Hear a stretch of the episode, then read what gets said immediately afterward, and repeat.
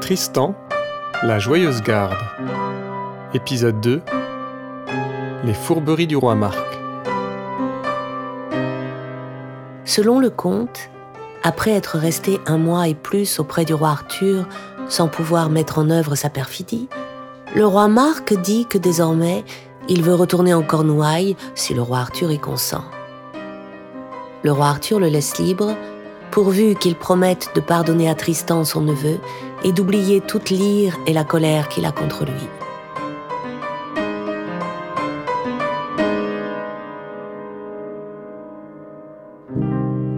Quand, selon le conte, le roi Arthur établit la concorde entre le roi Marc et Messire Tristan, grande fut la joie menée par plusieurs chevaliers.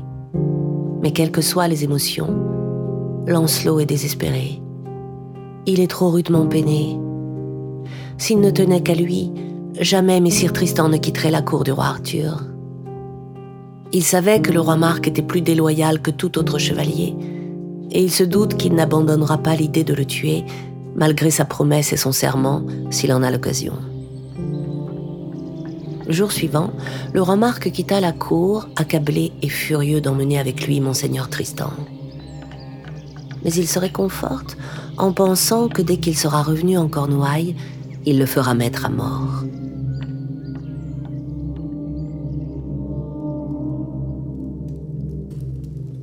De retour en Cornouailles, le roi Marc reçut des lettres du roi Arthur qui finissaient ainsi.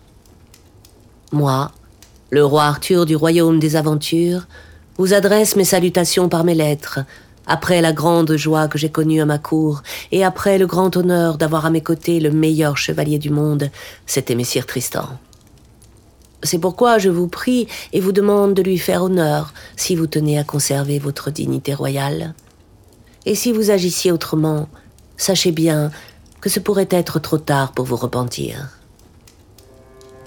Après les avoir lus et relus, le roi Marc est fort irrité. Il pense plus vivement qu'auparavant au moyen de prendre monseigneur Tristan. Il réfléchit à la plus sage manière d'agir, de sorte que messire Tristan ne puisse s'apercevoir de rien avant d'être pris au piège. Parce qu'il est encore noaille, il ne craint personne. Il se dit qu'il enverra des lettres en réponse à celles du roi Arthur, des lettres au ton léger, et qu'il en enverra aussi à la reine Guenièvre. Le messager du roi Marc se met rapidement en route et donne bientôt les lettres dont il était chargé.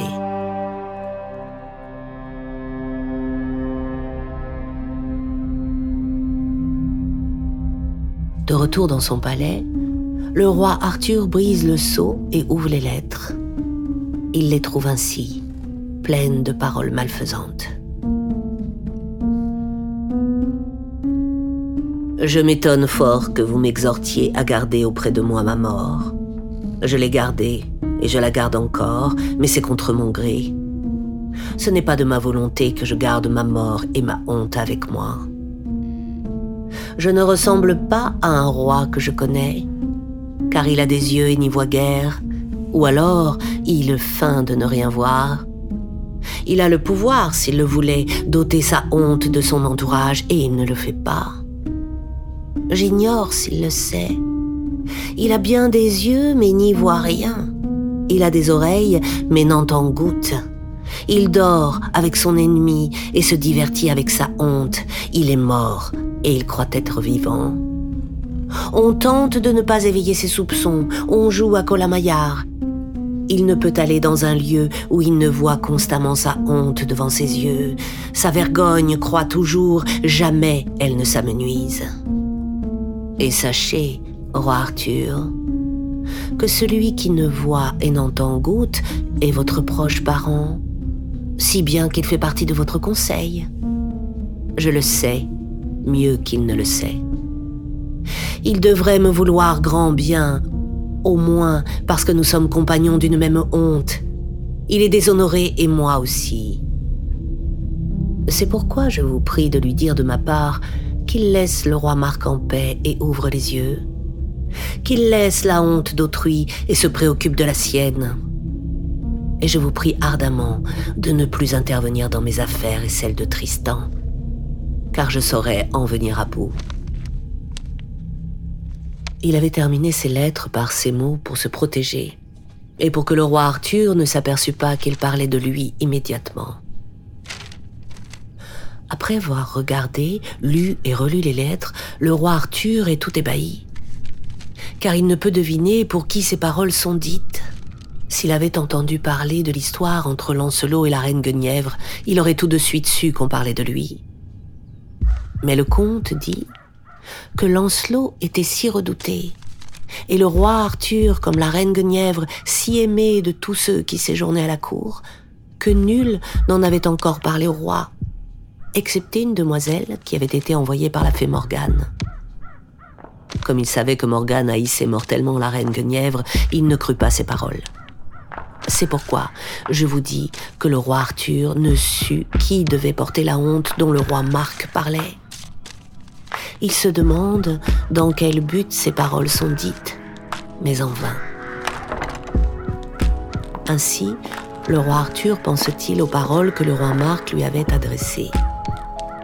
Et dès que la reine Guenièvre a pénétré dans sa chambre, maintenant qu'elle a si peu de compagnie, elle prend les lettres du roi Marc et commence à les lire d'un bout à l'autre. Après les avoir lues, elle reconnaît qu'elles sont fourbes et extrêmement mauvaises. Elle parlait clairement d'elle et de monseigneur Lancelot sans rien cacher. Et sachez que ces lettres avaient la forme d'un lait. Le roi Marc lui avait adressé le chant et les paroles pour qu'elle se trouve plus morte et honteuse et qu'elle croie qu'il l'avait déjà fait chanter. Les lettres disaient ainsi.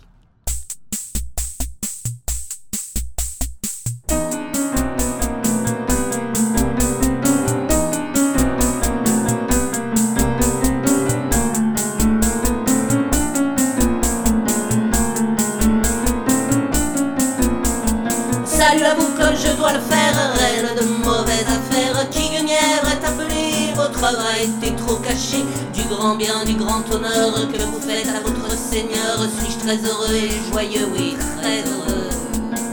Il ne voit pas même s'il a des yeux, il a des oreilles, mais n'entend pas que Lancelot dès ce temps-là fut son ami à votre merci. Il le vit, mais, mais il n'entend pas vos.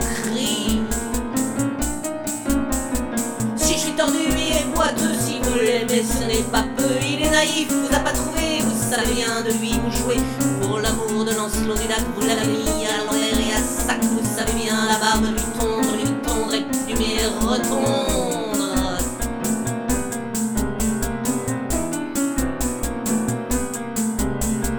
Bien le considérer comme bête folle, l'un le caresse, l'autre la folle. Vous Guenièvre le caressez, Lancelot lui. Lancelot lui, l'a déshonoré.